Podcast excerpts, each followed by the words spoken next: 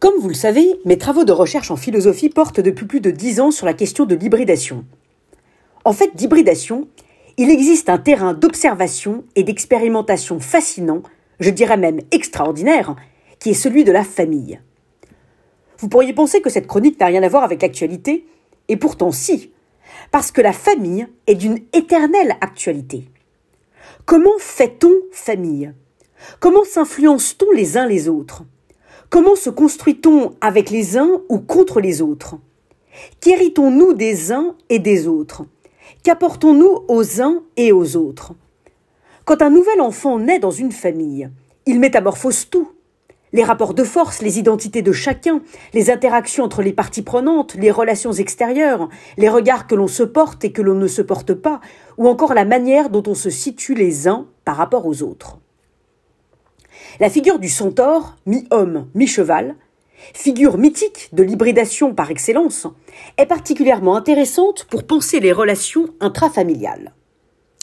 En effet, dans le centaure, quelle est la relation entre la partie humaine et la partie chevaline? Sont-elles dans une relation de fusion, où l'on ne sait plus qui est qui? Sont-elles dans une relation de juxtaposition, où elles coexistent, mais chacune mène sa, sa propre vie dans l'indifférence de l'autre?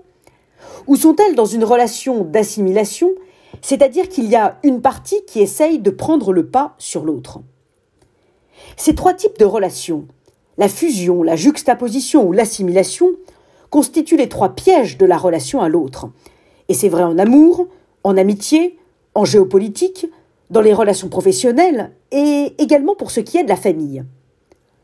Or justement, l'hybridation, ce n'est ni la fusion, ni la juxtaposition, ni l'assimilation. L'hybridation pourrait se définir comme la métamorphose réciproque, qui fait qu'il y a une véritable rencontre entre les parties prenantes, rencontre qui conduit chacun à sortir de soi-même. C'est précisément ce qui s'est joué dans la figure du centaure. L'humain et le cheval ont dû faire un petit pas de côté pour créer cette tierce figure fédératrice qu'est le centaure. Il n'y a rencontre que lorsqu'il y a métamorphose réciproque de toutes les parties. L'hybridation est en ce sens une éthique de la relation à l'autre et permet à chacun de se construire et de s'enrichir au contact des autres. À l'heure où il y a de plus en plus de familles recomposées, cette question de la juste relation à l'autre, de la juste place de chacun, de la possibilité d'hybridation entre les membres de la famille prend un sens renouvelé.